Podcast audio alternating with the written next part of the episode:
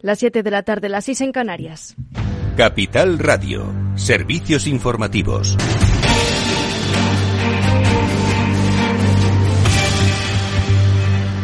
Buenas tardes. PSOE Unidas Podemos aceleran en el Congreso el impuesto a la banca y a energéticas y rechazan citar a expertos. Ha sido en la mesa de comisión de la Comisión de Asuntos Económicos del Congreso donde los representantes del Gobierno de coalición han rechazado abrir una ronda de comparecencias con expertos especialistas que avancen en las consecuencias de los nuevos tributos a las energéticas y a la banca, lo que esperaba el Partido Popular y que no ha podido ser, dado que PSOE Unidas Podemos pidieron que su proposición de ley se tramitase por el procedimiento de urgencia Ambos partidos pretenden que las enmiendas se registren esta misma semana, con la idea de que el martes se reúna la ponencia a puerta cerrada y el jueves de la semana siguiente se apruebe el texto en la Comisión de Asuntos Económicos.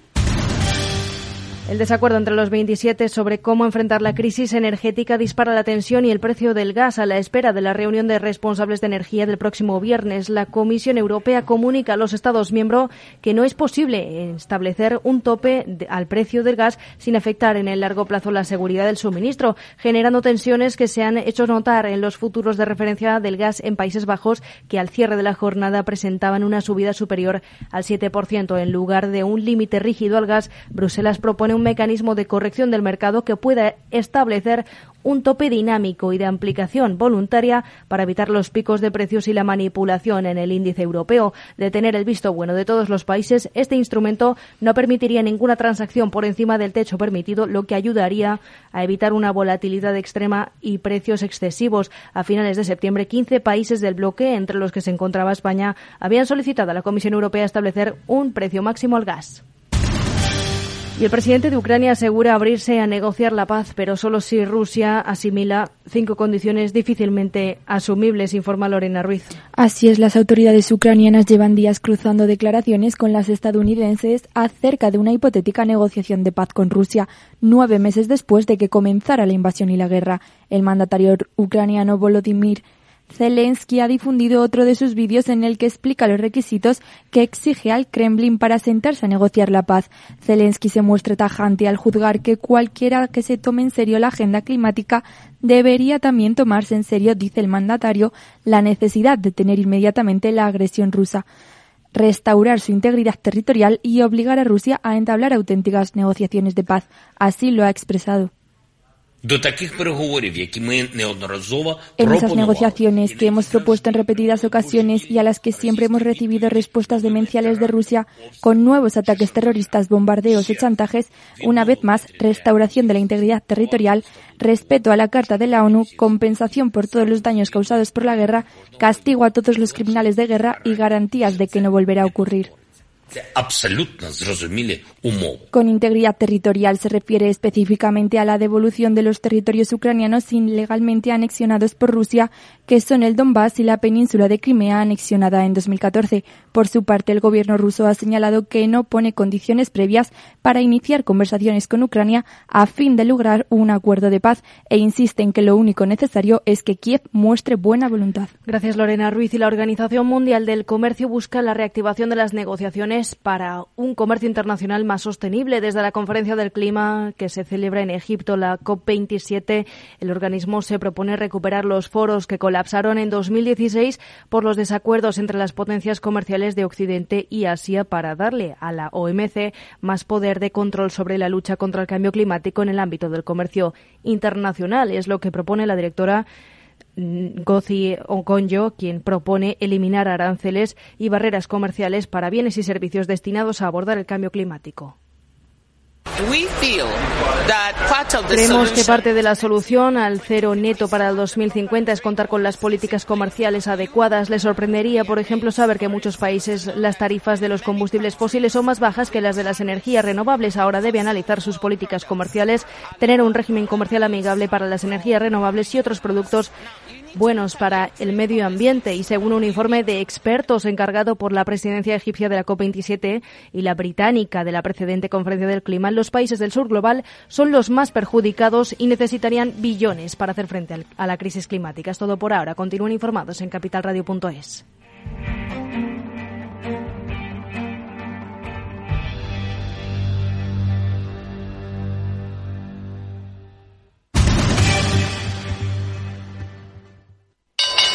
¿Nuevo invirtiendo en bolsa o ya eres todo un experto? Lo mejor en cualquier caso es hacerlo con XTB, tu broker. Compra acciones y ETFs de cualquier mercado y sin comisiones hasta 100.000 euros al mes. Accede además a la mejor formación en español. Entra en xtb.com, la inversión pensada para todos. A partir de 100.000 euros al mes, comisión del 0,2%, mínimo 10 euros. Invertir implica riesgos. La volatilidad de la energía y la apuesta por la sostenibilidad están acelerando la transición energética y digital. Madrid acogerá el 16 y 17 de noviembre el Smart Energy Congress, organizado por Enertic, donde se analizarán las claves de esta transformación a través de la tecnología y la innovación. Un mundo de retos y oportunidades. Inscríbete gratuitamente en el Smart Energy Congress. Te esperamos el 16 y 17 de noviembre en IFEMA.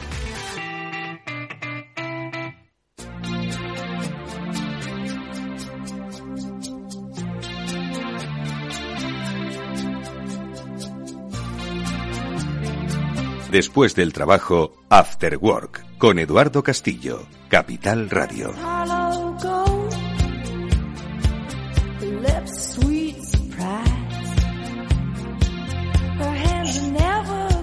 ¿Qué tal amigos? Buenas tardes, bienvenidos al After Work hoy en Capital Radio, en el que vamos a hacer un repaso sosegado ¿no? de las cosas eh, económicas que tenemos en primera página, ¿no? Que en realidad son pocas. Bueno, hay quien diría, pocas le parecen con la que está cayendo. Lo que pasa es que parece que está un poquito más tranquilo todo, sin dejar de caer esa lluvia eh, fina y, y, fría, ¿no? Que se cierne sobre la economía mundial y sobre la economía española. Pero dentro de esa lluvia fina, bueno, pues hay cosas que, bueno, pues que no debemos dejar de analizar, ¿no? Y que también pues forman parte de, del cuadro en conjunto, ¿no? Así que con Félix López y luego con Chimo Ortega, pues eh, trataremos un poco de analizar, pues eso, dónde debemos poner el foco económico en por lo menos en lo que resta de semana. La semana próxima será otro titular y otra declaración y vamos a tratar pues un poco con las explicaciones siempre acertadas de Félix López, hacernos una composición del momento económico que nos ha tocado vivir. Un momento económico que obviamente no sigue preocupado por la, la entrada progresiva del invierno y ver cómo va a afectar pues esa ausencia de suministro de gas a determinados países y luego también el encarecimiento de los precios de la energía que por mucho que algún político diga que la inflación se está moderando, la gasolina sigue cerca del 2 euros por litro, cuando no por encima. Así que pese a la inflación que se está moderando, los precios energéticos siguen siendo muy elevados. Entonces, eh, pues ese es uno de los escenarios, obviamente, ¿no? Que no debemos eh, dejar de ver, pero también pues hay otros eh, aspectos que nos gustaría nos gustaría comentar. ¿Qué es lo que está pasando con tantas críticas al Banco Central Europeo? O sobre todo las cosas que dice el Banco Central Europeo con respecto a las políticas nacionales, en este caso políticas fiscales, de imponer un impuesto a la banca. Bueno, pues de eso sí os parece hablaremos ahora con, con Félix López. También cuando se incorpore Chimortega, pues una curiosidad, Renault va a sacar una filial. Bueno, primero la va a crear y luego la va a sacar a bolsa, una filial de vehículos eléctricos. Obviamente esto es imparable, ¿no? Pero básicamente hasta que un día veamos el parque eh, automovilístico de un país repleto de coches eléctricos, tienen que pasar muchas cosas. Y entre otras, pues que haya una eh, configuración de recarga, pues de prácticamente eh, con más eh, con más capacidad de la que actualmente nos ofrecen las gasolineras. Pero bueno, seguro que Chimo nos da alguna alguna reflexión sobre esto. Y luego, ¿qué más hablaremos? Pues que se ha muerto un premio Nobel. además, estoy seguro de que Félix López luego nos contará lo que dejó este hombre en, en vida económica, Edward Prescott, Nobel de Economía en 2004. Bueno, pues se ha muerto hace un par de días, como quien dice. Félix tuvo la oportunidad de conocerle. Seguro que nos da alguna que otra anécdota y nos ayuda a entender un poquito más este complejo mundo económico. Por cierto, que luego haremos un paréntesis para saludar a Fede Quevedo, director del balance, que siempre nos gusta poner un poco eh, en marcha eh, pues la actualidad política. Y solo para deciros que en noviembre, mirad, en, en España hemos saltado de Halloween a Navidad. Faltan todavía dos meses para las Navidades y ya estamos con, con, la, con la publicidad y con un poco la escenografía comercial de la Navidad. Pues eso no es nada comparado con las elecciones autonómicas. Se van a celebrar en mayo y ya estamos en campaña, amigos. Aunque lo llamen pre-campaña, estamos en campaña. Esto no sé cómo lo vamos a soportar los españoles. Con frío hasta el próximo mayo que dicen que hasta el 40 de mayo no te quites el sallo. En fin, vamos a saludar a Félix López. Venga, bienvenidos.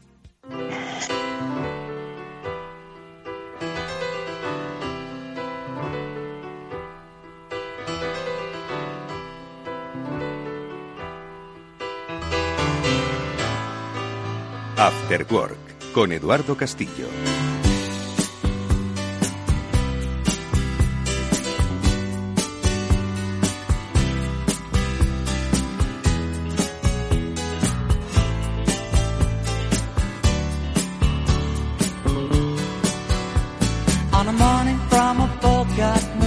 Félix López, nos estás escuchando, ¿verdad, amigo Félix? ¿Cómo estás? Muy bien, buenas tardes. Bueno, ahora hablaremos de Prescott, ¿vale? Un Nobel al que tenías tú un especial aprecio. Ya sabes que a mí de los Nobeles lo que me gusta es preguntarte cómo han contribuido a la ciencia económica, que por lo menos más que los políticos lo han hecho, ¿eh? Más que los políticos lo han hecho. Los, los políticos contribuyen a la mm, desinformación económica, ¿vale? Que es lo que le falta a una sociedad pues ya carente de cultura económica, entre los que me incluyo, ¿eh? parte de esa sociedad. Pero bueno, a través de programas como este tratamos de aproximar o por lo menos de ampliar esa cultura, esa cultura económica. Eh, como decía antes, Félix, no sé si me has escuchado, es cierto que no hay noticias así de relumbrón económicas, ¿no? No hay batacazos económicos, pero seguimos bajo esa lluvia fina que nos dirige hacia territorios un poco eh, inexplorados, ¿no? De la economía, un poco inciertos, sobre todo con lo de la energía. ¿Cómo lo estás viviendo? ¿Con qué perspectiva lo estás viendo estos días, Félix? Sí, un poco difícil de saber qué va a ocurrir con toda esta situación energética, los topes que se quieren poner al precio del petróleo y el gas, qué va a acabar todo eso, ¿no? Si realmente pues eso va a impedir suministros de gas y, de petróleo ruso, con lo cual pues el precio del petróleo aumentaría, pues y por otra parte por pues, los suministros van a seguir llegando aunque vayan a países diferentes de Europa, ¿no? Es difícil de saber. Parece que el mercado se ha hecho la idea de que el petróleo Bren alrededor de 100 dólares, pues parece correcto. Y ahí andamos, ¿no? Es un petróleo algo más caro que lo que estaba, que lo que estaba hace unos meses, un mes, ¿no? De acuerdo con la idea de Arabia Saudita de, reducir un millón de barriles, la OPEP en general, la producción de petróleo para subir los precios que habían caído algo ese es un poco el equilibrio en el que, en el que estamos ahora. Eh, eso hace que, efectivamente pues aumente un poco los precios de, de, la energía y las expectativas de inflación sean un poco más altas. ¿no? Aquí ya en, eh, hace unos días, hace ya dijimos en octubre que, que, que la inflación de octubre iba a ser baja, ya acertamos de pleno, ¿no? Y efectivamente pues bajó al 7,3%, ¿no? Mm. Eh, un poco la clave es qué va a ocurrir ahora en noviembre, ¿no? Pues yo creo que en noviembre los precios seguirán parecidos, incluso puede ser que suban un poquito, ¿no? Porque el año pasado los precios en noviembre no subieron mucho y, y bueno, sin embargo yo creo que en diciembre la inflación puede volver al 6% si no pasa nada realmente realmente grande. ¿Y qué es lo grave que puede ocurrir? Por lo más grave es la huelga de transportes. Eso te iba a preguntar y le iba a preguntar a Chimo. Por cierto, no sé si Mortega está también ya sentado a nuestra mesa. Chimo, ¿estás por ahí? Estoy aquí sentado en tu mesa. Oye, huelga de transportes, perdona Félix, ¿eh? eh vuelve otra vez el, el, transporte, el transportista autónomo, que no sé si dentro de lo que es el, el, el sector del transporte por carretera es mayoritario o, o, pertenece a flotas. ¿Cómo está un poco configurado y sobre todo esa primera impresión de la huelga del transporte, Chimo? Pues la primera impresión de la huelga del transporte a ver, es complicada, ¿vale? Es complicada porque eh, la asociación convocante es la misma en la que otra, la otra vez dijimos que no iba a pasar nada, ¿os acordáis al principio de la huelga? Porque todas las plataformas estaban tal, pero es que es verdad que, que, que todo lo que se pedía, eh, más o menos, se ha negociado de manera sustancial con el gobierno. Ahora que se pide, pues se pide que haya nuevas medidas, pero es complicado porque tampoco han definido qué nuevas medidas. Eh, que el gasóleo sube, sigue caro, sí, pero el gobierno se ha comprometido a alargar la medida al menos al transporte después de enero, o sea, después de diciembre. Eh, no sé, la verdad es que no sé, que no se cumple lo que, eh, la, el principal argumento para la huelga esta vez es que no se cumple lo que se había firmado, ¿vale? Pero es que no le corresponde al gobierno cumplirlo. Es decir, hoy oí unas declaraciones de la, de la directora general de, de transporte que decía, pues si no los cargadores no cumplen y hacen cargar a los camioneros, que nos avisen, porque ¿cómo vamos a mandar a inspectores a todos los puntos de carga de España? También me parece un poco lógico. ¿Sabes lo que te digo? Entonces, no entiendo cuál es la, por qué la presión en este momento en el que pues, ha surgido el pánico en el resto de los sectores, visto lo que pasó la otra vez con la huelga de transporte. o sea, no lo entiendo. Félix, ¿te preocupa? Sí, porque la huelga de transporte fue el detonante más alto de toda la inflación que hemos tenido hasta la fecha. En el mes de marzo del año, de este año, la inflación subió tres puntos. ¿No? Y básicamente debido a la huelga de transportes, porque de alguna manera todos los fabricantes, sobre todo los productos alimenticios que llevaban, llevaban tiempo tratando de aguantar los precios, pues de repente subieron todos los precios. No fue como una especie de, de, de, de digamos, acuerdo colectivo. Pero casi. Sí, dime. No. no digo, pero casi, porque fue todo el mundo a la vez. Sí, porque, de algún, porque son el típico de actuaciones que coordina la situación de las empresas. Es decir, a toda empresa le, interesa subir los precios, pero si lo suben los demás. Si no lo suben los demás, entonces ya la cosa es más complicada. Pero cuando hay, digamos, alguna idea de que todos los precios van a subir al mismo tiempo, pues todo el mundo lo hace y todo el mundo gana. Entonces ese tipo de actividades son muy perjudiciales porque dan lugar a este tipo de cosas. Yo creo que ahora la situación no sería tan grave como en marzo, porque ya los precios han subido bastante, ¿no? Y muchos fabricantes ya pues están por la labor casi de bajar algo el precio.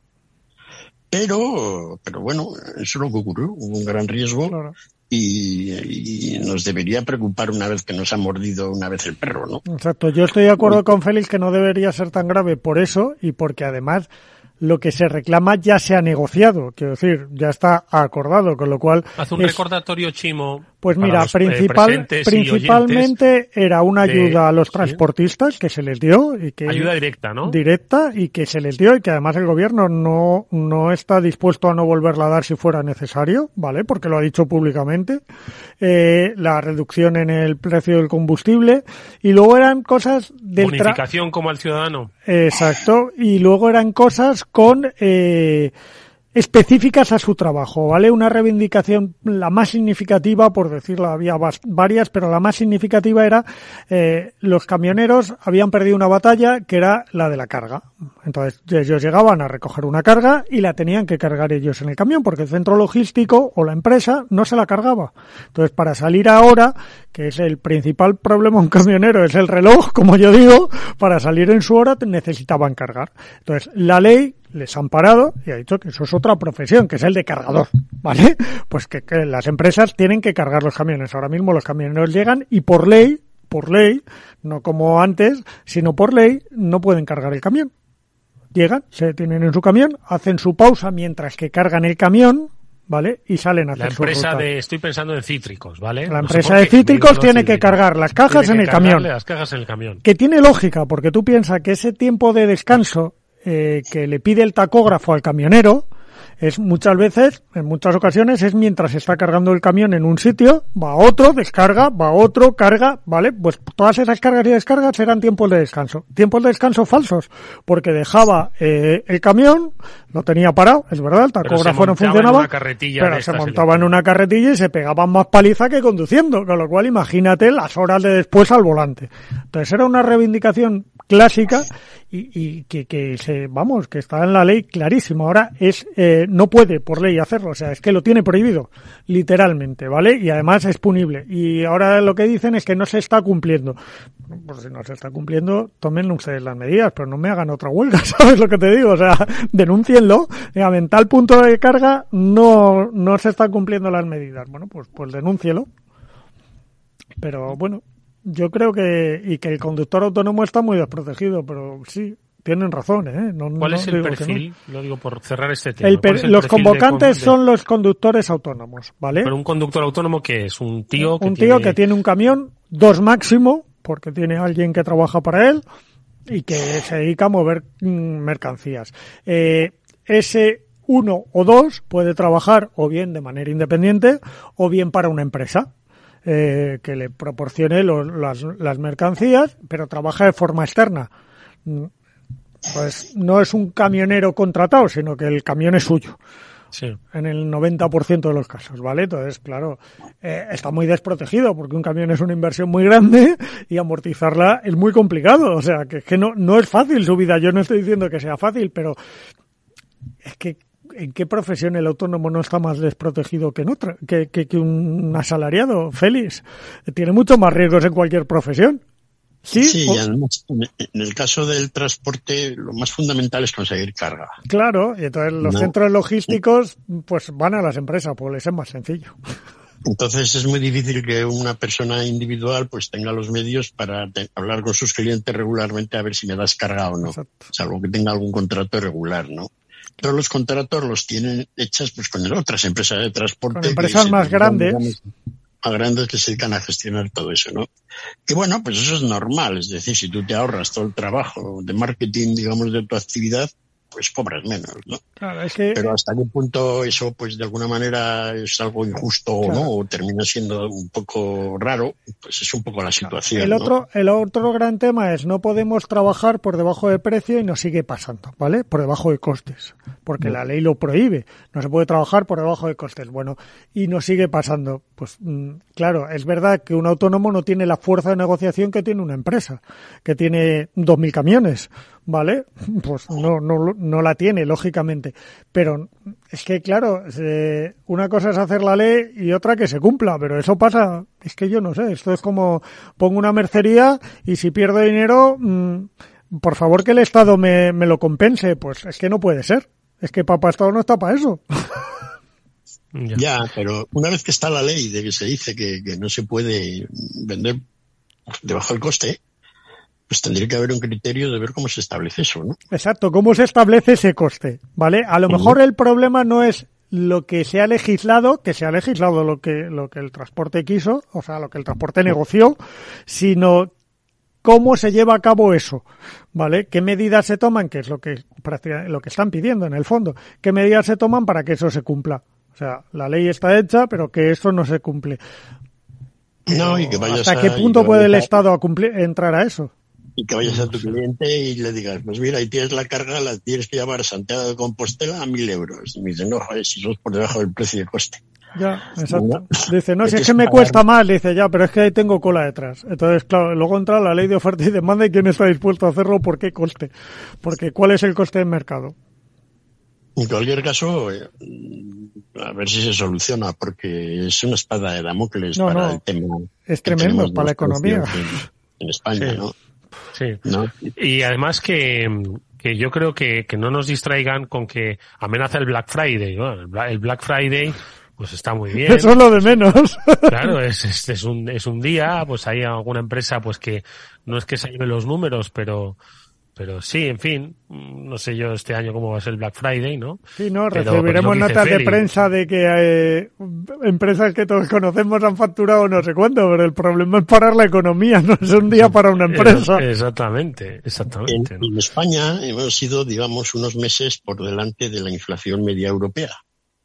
¿no? Es decir, si habéis leído un poco, pues ahora dicen, ¿cómo los españoles lo han hecho de bien que han bajado al 7,3% en octubre? Mm. Cuando en Alemania, el resto de Europa, la inflación media es del 10%, y en Holanda ya, ya ni te digo. El, el, la razón un poco es que en España tuvimos los precios de la energía más caros de entrada que el resto de Europa, por el tema este de la electricidad. Mm. Y en segundo lugar, porque tuvimos esta huelga. No, una vez que esos dos fenómenos han pasado, y de alguna manera, pues los europeos, nosotros vamos reduciendo un poco los precios año a año, de la inflación máxima de un 10,5 o por ahí, pues hasta los precios actuales del 7,3. Uh Sin embargo, en Europa, que llevan unos meses de retraso, pues van con la inflación más alta.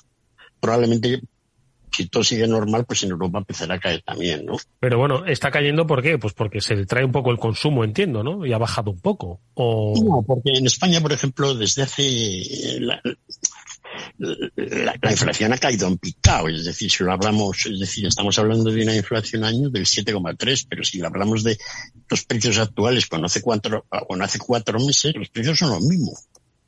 Es decir, en este momento en España no hay inflación. Hay una congelación ya de precios. No, pero sí, claro. Han dejado de subir los precios que hace dos años estaban muchísimo más bajos.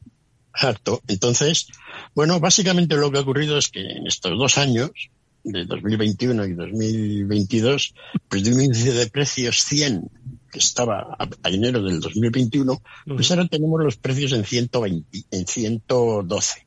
Uh -huh. subido un 12% en dos años.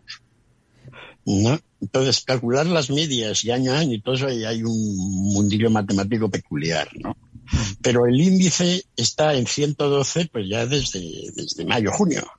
Es decir, que los precios, y se ha visto además, pues los precios de la energía incluso bajaron algo, han subido otros, ¿no? Pero mm, ahora no vemos que ya suba gran cosa. La inflación es algo permanente, regular. Que mañana vamos y vemos el aceite de que se siempre sube, pues lo vemos todavía más caro, ¿no? Todo eso en principio parece que se ha parado. Entonces, es buena señal de que, de que si no pasa nada raro, sobre todo en los mercados de la energía, en el mercado de las materias primas agrícolas, que está todo en todo el mundo bastante desmadrado, ¿no? pues podamos, digamos, decir que, el problema de la inflación se ha controlado, ¿no? Bueno, pues... Puede ser en España la inflación, cuando hablemos de ella en marzo, justo después de la subida, año de la gran subida, pues sea del 3%. Vale, pero una, una pregunta de respuesta sí o no. Chimo, ¿vamos a volver a ver eh, el precio de la gasolina, de la gasolina sin plomo, a menos de 1,5 euros el litro? ¿Sí o no? No. Pues ya está, con eso, con eso se dice. No sé qué dice Félix, pero yo creo que no. El, horizonte temporal es cuando. Exacto. Es la bola de cristal, pero no. Se prohíbe el coche por combustión. Claro, Vamos es que... a cambiar de tema. Vamos a cambiar de tema, esperad.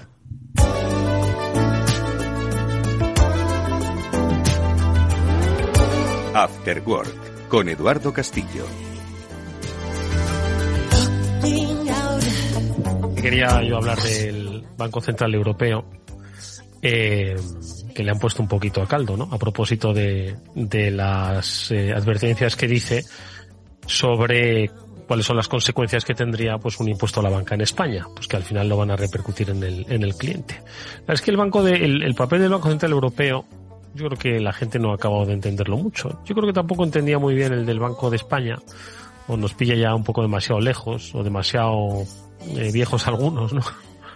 Eh, pero no sé, Félix, ¿qué te parece un poco? Tú siempre has defendido que el sector bancario es uno de los más eh, perjudicados siempre, ¿no? Eh, y que, como bien has dicho en alguna ocasión, todo el mundo quiere robar a los bancos, ¿no? Y, y no sé si, si estas reflexiones que ha tenido el Banco Central Europeo, pues te han hecho un poco, dice, oye, mira, en cierto modo va en la línea. ¿Qué te parece? Sí, bueno, la banca europea ¿no? En los últimos 15 años, el que haya invertido un duro en ellos, pues básicamente, pues ahí tiene lo que tiene, ¿no? Es decir, es un negocio malísimo. Los pobres que han invertido, dueños de bancos, pues son gente que lo ha pasado mal. No, de eso no se habla mucho, ¿no? En general siempre que ha habido una Es que tiene mala prensa, ¿eh? tiene mala prensa. La prensa.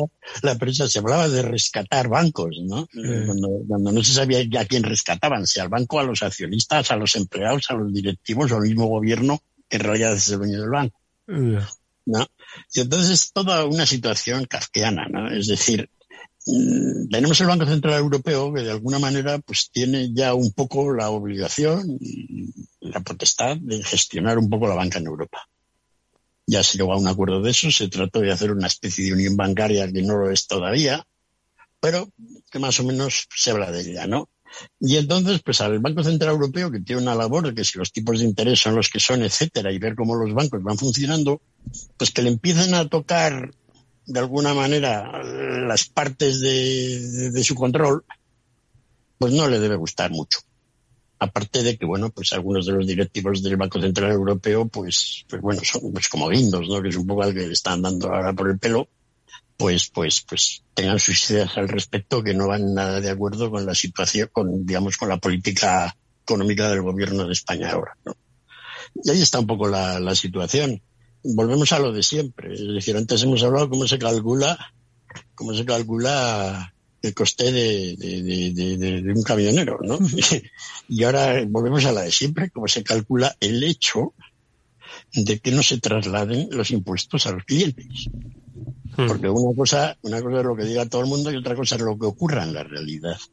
Ya pasó con las hipotecas, en aquel rollo que si había que quién pagaba la hipoteca o quitar la hipoteca, ¿no?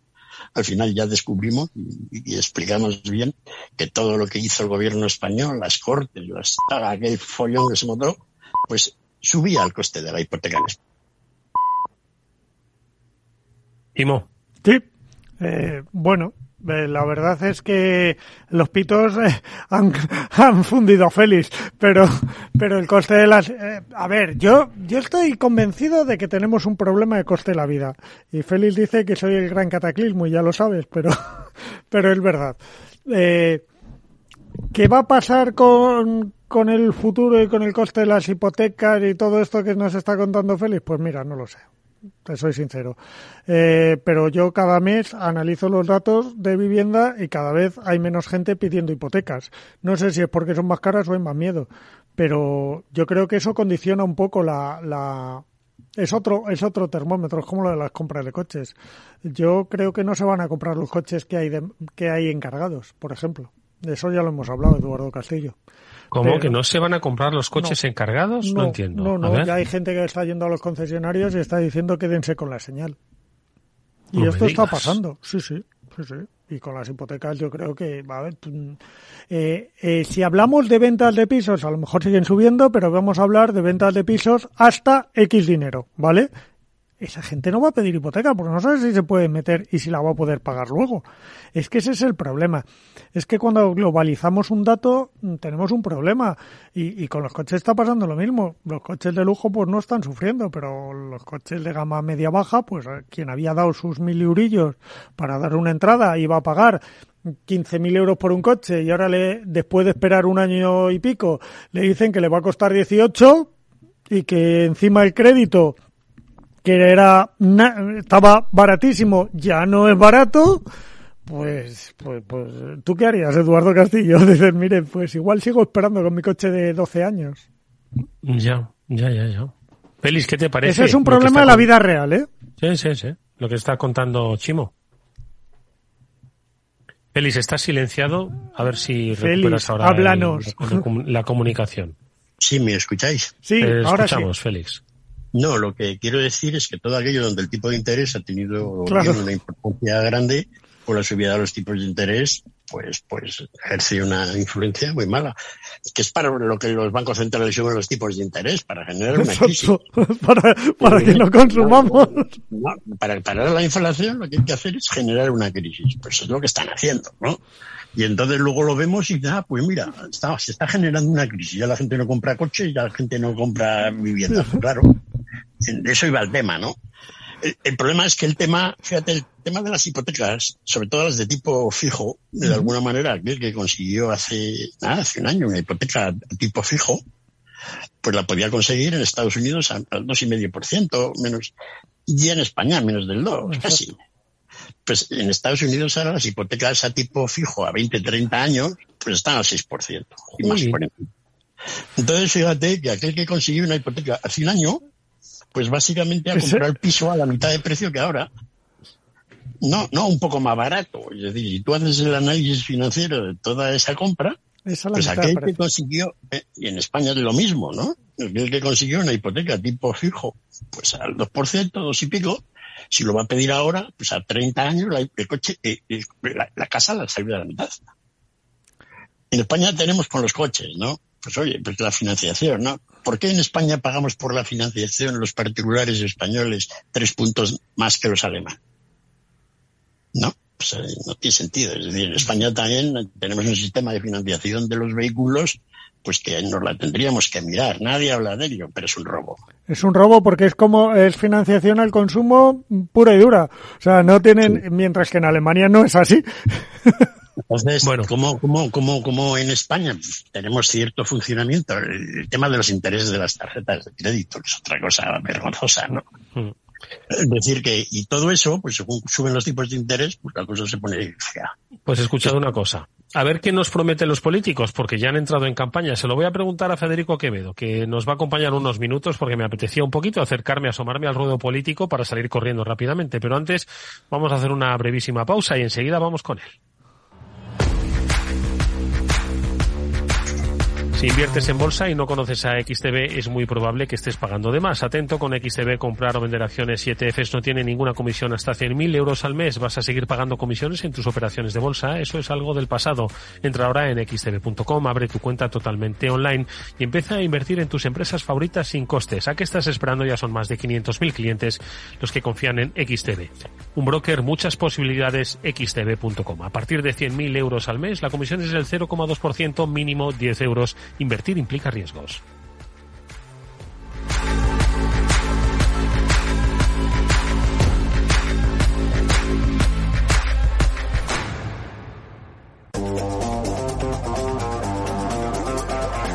Hoy estás aquí y mañana... En cualquier parte. Llega a Capital Radio el primer programa sobre el metaverso de la radio. Todos los lunes a las dos y media de la tarde nos desplazamos por las ondas a diferentes universos con Selena Niezbala y el equipo de la Frontera VR. Sintoniza Metaverso en la Frontera y teletranspórtate con nosotros.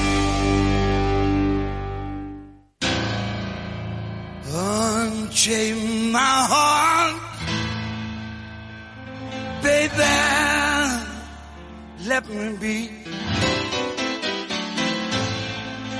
Cause you don't care. Después del trabajo, After Work, con Eduardo Castillo, Capital Radio.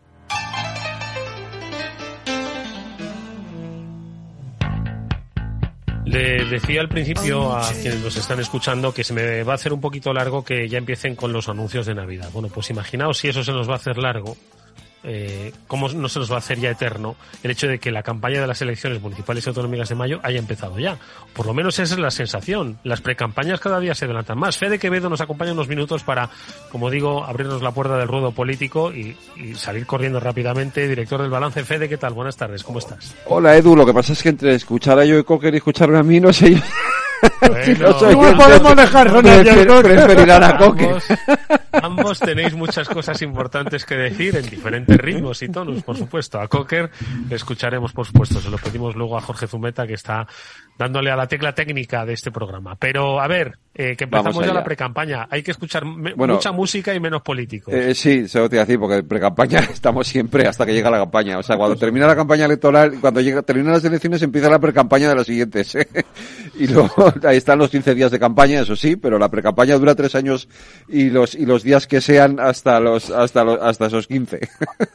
Oye, Fede, y un poco tu, tu, consejo para el ciudadano de a pie, normal, de mm. sentido común, que se va a enfrentar todos estos meses a encuestas, entrevistas, subidas, bajadas, manifestaciones. Mm. Eh, vamos a tener aquí, eh, yo no sé si la gente de Galicia le interesa la política regional de Madrid, pero Ayuso la van a llevar hasta los confines del universo, siendo algo que solo debería interesar en principio a los madrileños. Entonces, se me antoja un poquito, un poquito cansina esta pre-campaña. ¿eh? Eh, es una, a ver, eh, ¿sabes lo que pasa además? Que es, es una precampaña, es una doble precampaña, porque es una precampaña para municipales y autonómicas, pero es una precampaña para generales, porque es que unos meses después de las municipales y autonómicas vienen las elecciones generales, con lo cual, digamos que las elecciones generales autonómicas son como un primer, eh, si fuera una, una vuelta ciclista sería una etapa, ¿no? De, de, un aperitivo. eso es un aperitivo. Y la, la, la, la siguiente, la etapa final, ¿vale? Es, es como, como una subida, es como una etapa de montaña, ¿vale? Hemos mm. subido, hemos llegado al alto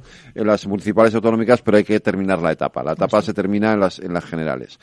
Eh, ¿qué, le, ¿Qué le recomendaría a la gente? Hombre, a ver, lo fácil es decir, no hagáis ni caso, no, sí, hacer caso, porque al final, definitivamente, porque nos guste o no, lo que hacen ellos nos afecta a nosotros. Si nos suben o nos bajan los impuestos, si deciden ponernos una bonificación al transporte o no, si, si, si acuerdan con los transportistas o no acuerdan con los transportistas. Cualquier cosa que hagan nos afecta al final en nuestro día a día, nos guste o no nos guste. Entonces, eh, tenemos que decidir, tanto en mayo como en las elecciones que serán en noviembre o en enero, tenemos que decidir y tenemos que votar porque, primero porque es una responsabilidad y segundo porque es que de eso depende también lo que queramos para el futuro, ¿no? En cualquier caso, Fede, ¿dónde crees que, eh, debemos poner el foco, porque yo decía antes que las, las eh, elecciones autonómicas, eh, al final, bueno, pues nos interesa Madrid y muchos otros sitios. Ojo, que no solo se juega la política en Madrid. ahora mismo, además, tenemos interpretaciones sobre la situación de los socios que forman parte del gobierno de coalición, porque ya no estamos hablando de la, la circunstancia entre el, PSOE y Unidas Podemos, sino las propias tensiones que hay en el, exactamente dentro del en eso que se llama el espacio que representa a Yolanda Díaz, que yo no sé si deberían de llamarlo así ya al partido. Es el que ¿Tú de qué partido eres? Yo soy del espacio que representa a Yolanda Díaz. es, una, es, una forma de llamarlo, ¿no? Eh, a ver, hay, hay tensiones en estos momentos. Fíjate que hay, hay tensiones en los dos lados, ¿vale? Si te fijas, eh, España ahora mismo esto ocurre con más fuerza, si lo acabamos de ver, en, lo estamos viendo en Estados Unidos, esto de la polarización, lo hemos visto en, en, Brasil, fíjate, unas elecciones en las que han estado al 50%, ¿no? prácticamente mm. los, En España también hay una polarización bastante marcada, a pesar de que los dos partidos que capitalizan eso que llamamos el bipartidismo siguen estando fuertes en ambos casos, mm. pero eh, en, en, los dos espacios, tanto en la izquierda como en la derecha, hay ahora mismo tensiones muy evidentes. ¿no? Eh, hay una tensión fuerte, hay una tensión fuerte dentro del gobierno de coalición con por cuestiones importantes. La última tiene que ver con las nuevas revelaciones que vamos conociendo en torno a lo que pasó en la Valla de Melilla el 24 de junio y en estos momentos tenemos un ministro del Interior que está eh, con un desgaste muy fuerte y en el político. De hecho, eh, ya se le ha descartado por completo como posible candidato a la alcaldía de Madrid. Eh, tenemos una tensión muy fuerte en eso que llamamos el espacio que representa Yolanda Díaz, que es el proyecto Sumar, ese proyecto que, que, se supone que iban a hacer para representar toda, toda esa melé de la izquierda a la izquierda del PSOE, que era Podemos, Compromís, eh, Más País, eh, em, los de Colau, los de las mareas gallegas, todo, todo ese em, conglomerado de partidos que estaban a la izquierda del PSOE se, supuestamente iban a formar parte de esa candidatura. Eh, pero también es verdad que Yolanda Díaz eh, ha, dicho desde un primer momento que ya no quería eso, lo que quería era algo mucho más transversal y sin siglas políticas. Y eso eh, ha generado una tensión tremenda en, en, en, el Partido Morado que ve cómo en las encuestas cae y cómo eh, pierde, pierde papel y pierde importancia y pierde relevancia política en la toma de decisiones. ¿no? Y luego, Federico, eso mm. puede ser eh, una una sangría de escaños, porque claro, el problema es eh, no llegar a esos famosos límites, ese 3% mm. para poder sacar representación. Esto le está preocupando mucho al PSOE, ¿por qué? Porque el PSOE que es consciente de que nunca, de que no va a conseguir, el PSOE ni el PP, ninguno de los dos van a conseguir una mayoría suficiente, o sea, absoluta, mm. para poder gobernar, van a necesitar apoyos, van a necesitar alianzas y para el Partido Socialista era muy importante que Yolanda Díaz y que Sumar eh, tuviera una representación importante en el Congreso de los Diputados porque eso le podía garantizar el, el poder mantener el poder. Si, si la plataforma nace rota, eh, y, claro, se frena ese y se frena ese proyecto, las posibilidades que tiene el PSOE eh, de, pues obviamente son mm. mucho menores. Y ahora mismo en el propio Partido Socialista hay una gran preocupación por lo que está pasando en el seno de ese, de ese movimiento de la izquierda, ¿no? Y en el otro lado, pues eh, empieza a haber movimientos también. Ahí tenemos a Olona anunciando una nueva, una nueva marca de la extrema derecha. está Vox, con, también con sus jaleos internos y con las encuestas dándole a la baja está Feijó, que iba muy bien y de pronto ha, es como que ha parado el ascenso. Y yo no voy a decir que no haya efecto Feijó, pero, pero es verdad que se ha frenado el efecto Feijó, ¿no? Ha parado. ¿Qué es lo que ha pasado con el efecto Feijó? Bueno, pues porque... Es la gestión de expectativas de, de la derecha. es que, la gestión no la sabe hacer. Es, que las gestiones de expectativas no son fáciles de hacer y cuando encima tienes a una presidenta del partido a nivel regional que tiene mucha ambición, que es lógico que la tenga además, y que tiene y que quiere su, su parte de, protagonismo, pues eh, y dice cosas como las que dijo ayer, que, en fin son terribles, pues claro, te, todo eso te desgasta y te marca. Y luego, eh, en mi opinión, ¿vale? Yo creo que el PP se equivocó no llegando hasta el final en la renovación del Consejo del Poder Judicial, porque al final no sabemos qué es lo que va a hacer el gobierno con el tema del delito de sedición, porque yo, yo, desde mi punto de vista, yo hubiera dejado al gobierno que hiciera lo que le diera la gana, porque cualquier cosa que haga va a estar mal. Es decir, eh, va a salir perdiendo. Si no sigue adelante, malo, porque sus socios le, se lo van a, le van a pasar factura, y si sigue adelante, también, porque entonces le va a pasar factura al electorado. Con lo cual, en los dos casos, eh, era malo para el PSOE seguir adelante con el tema del delito de sedición. Y yo lo hubiera dejado que, que hiciera lo que le hiciera la gana, porque luego tú puedes llegar al gobierno y quitarlo y ya está. Y, y, y, cierras el acuerdo de la renovación y tú quedas como un señor porque has pactado lo que decías que tenías que pactar y no te comes ahora este marrón que parece que es que mm. estás a las órdenes de Isabel Díaz Ayuso, que yo creo que es lo peor que le podía ocurrir en este momento a Alberto Núñez Feijóo. Sí, es que el problema eh, de nuestro tiempo político y de la clase política es que gobiernan eh, a golpe de telediario y así no se puede. Y de, eh, efectivamente. Y así no se puede no se puede trabajar para el ciudadano, que es básicamente para lo que, para lo que están. En fin, te escucharemos con atención. Cada día lo hacemos a partir de las 8 de la tarde, el balance con Fede Quevedo. Hoy nos ha acercado unos minutos de rudo político. Vamos a cerrar, vamos a salir por la puerta a Portoriles. vale. que hay mucho, que hay mucha corrida todavía por delante. Gracias, Un abrazo, Edu. Hasta luego.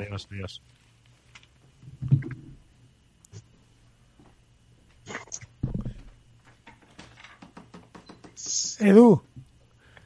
Aquí estoy. Yo me he eh, quedado, yo me he quedado preocupado, ¿eh? Yo me he quedado preocupado porque. Yo siempre me quedo preocupado cuando leo los titulares políticos. No, lo que quería decir era que, mm, que ya tenía ganas de dejar ya el, tema político, porque es que al final consiguen lo que lo que pretenden, que es que hablemos de política sin, sin arreglar nada. Es decir, nos mantiene entretenidos hablando de cosas que nos, nos despistan de lo importante, ¿entiendes?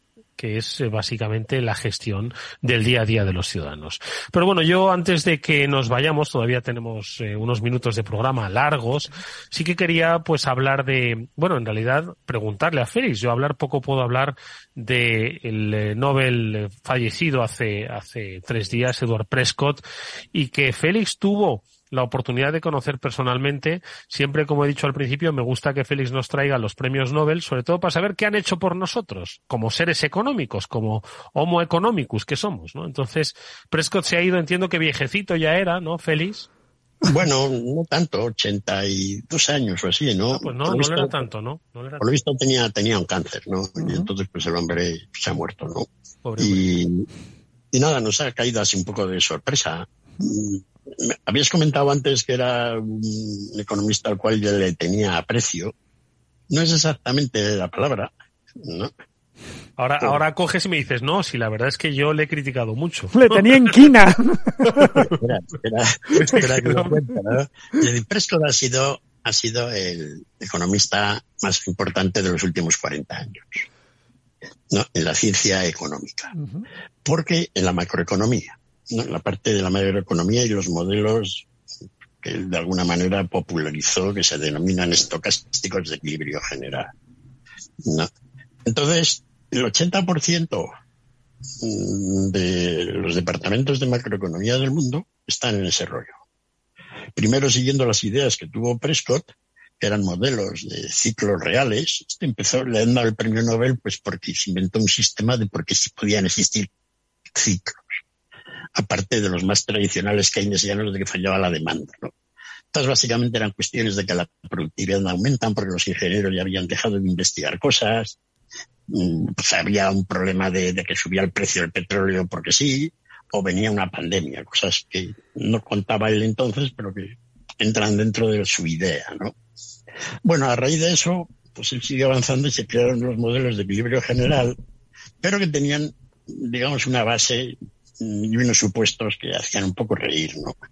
Entonces, una vez que eso, pues toda una parte, digamos, keynesiana de la economía, empezó a utilizar esos modelos poniendo, pues, supuestos un poco más realistas. Pues, por ejemplo, que los salarios no bajan, o que hay, que hay, digamos, poca flexibilidad de los precios a la baja, o que hay un poder de monopolio, es decir, cositas muy tradicionalmente keynesianas, no de Keynes, pero sí keynesianas, ¿no?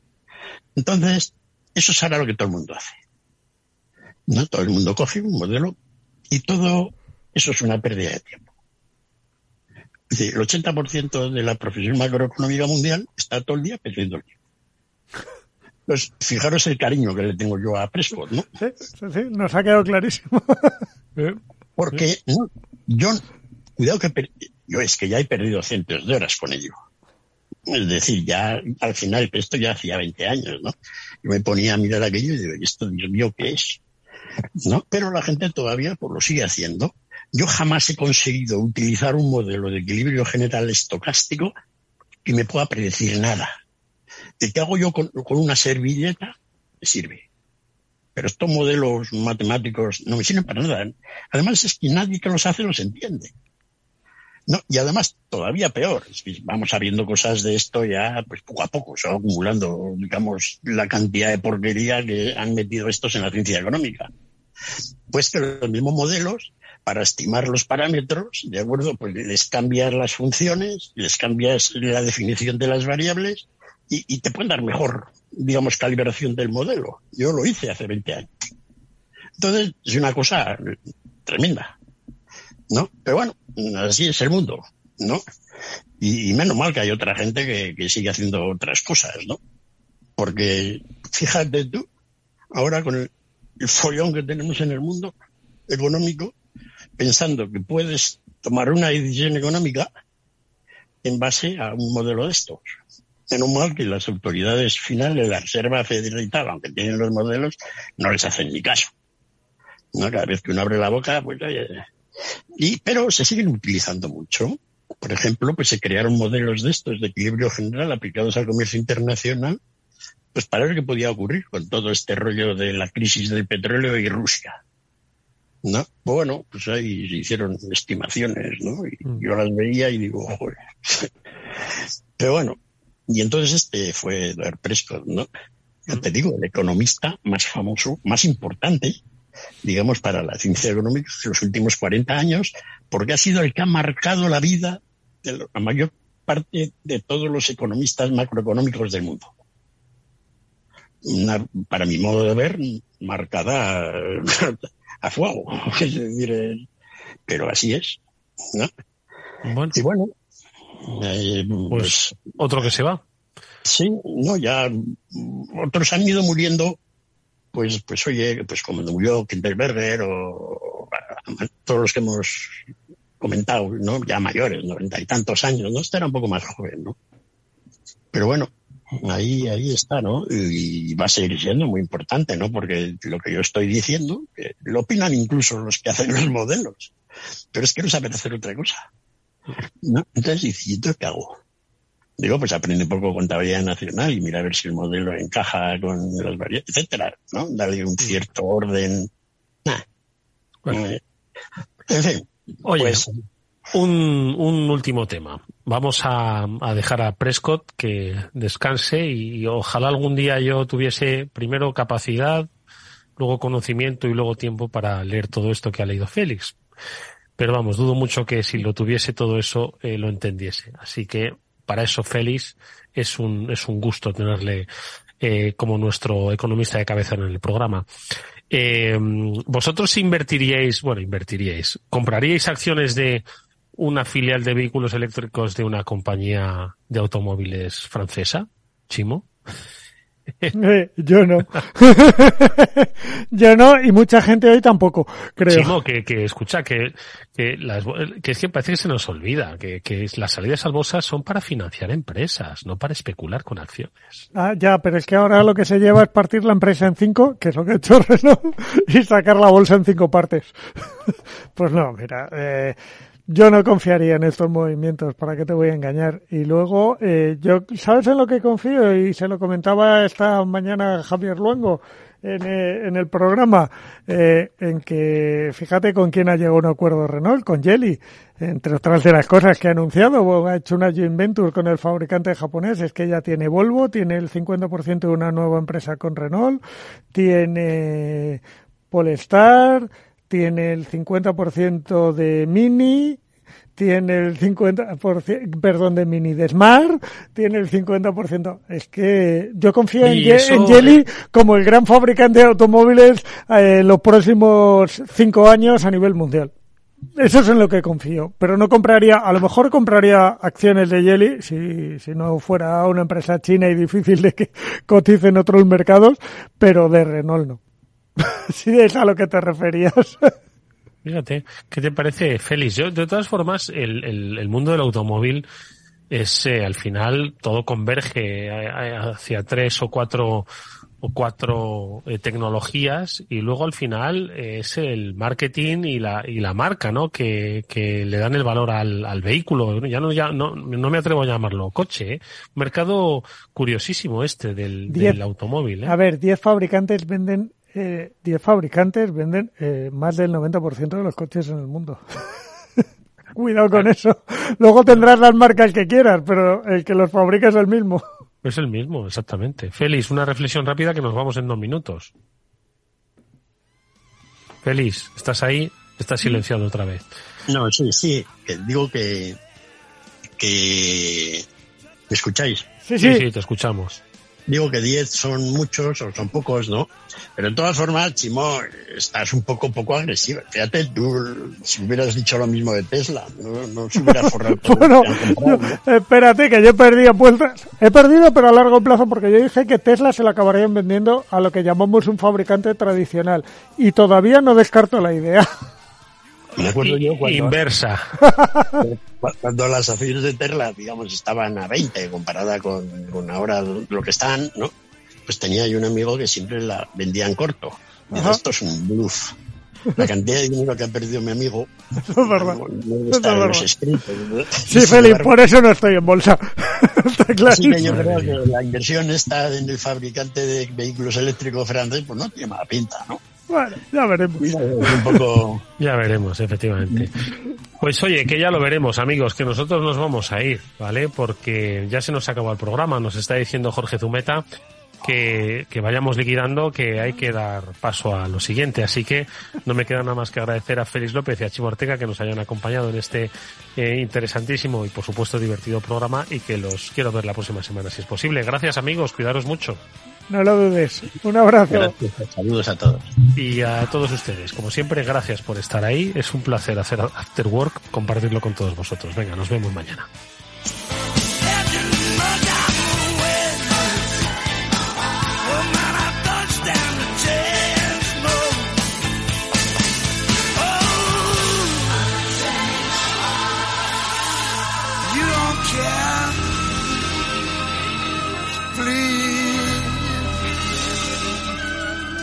Set me free.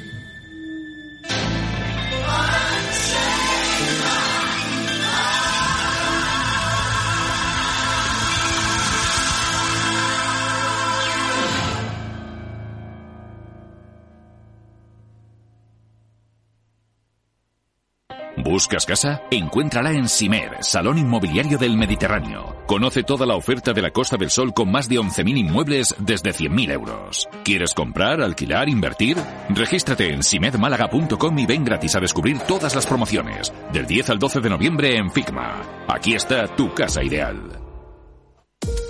Los ataques que comprometen los sistemas de información causan daños no solo con brechas de datos y operaciones no confiables, sino también daños físicos en las instalaciones o peor aún, a las personas que dependen de esas instalaciones. Por ello, una seguridad Zero Trust como la ofrecida por Zscaler garantiza la confianza en la red y frena los ataques maliciosos. Descubra más en zscaler.es.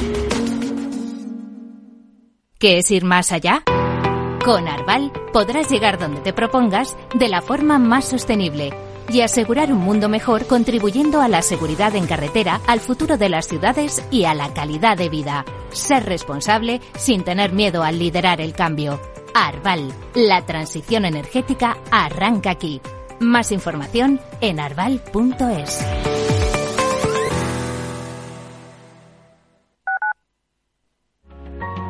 Donde tú ves trabajadores, el Instituto Regional de Seguridad y Salud en el Trabajo lleva 25 años trabajando para prevenir sus riesgos laborales. 25 años comprometido con la vida. Infórmate cómo en el 900-713-123. Comunidad de Madrid. ¿Sabes cuál es el mejor dial para escuchar Capital Radio? Tu móvil. Ya tienes disponibles las versiones de iOS y Android de Capital Radio. Y si quieres escucharlas en tu coche, lo tienes muy fácil. Empareja el Bluetooth de tu coche con tu móvil o tableta, entra en la app de Capital Radio y ya lo tienes. Escucha Capital Radio en digital. Y si te preguntan qué escuchas, no lo dudes. Capital Radio.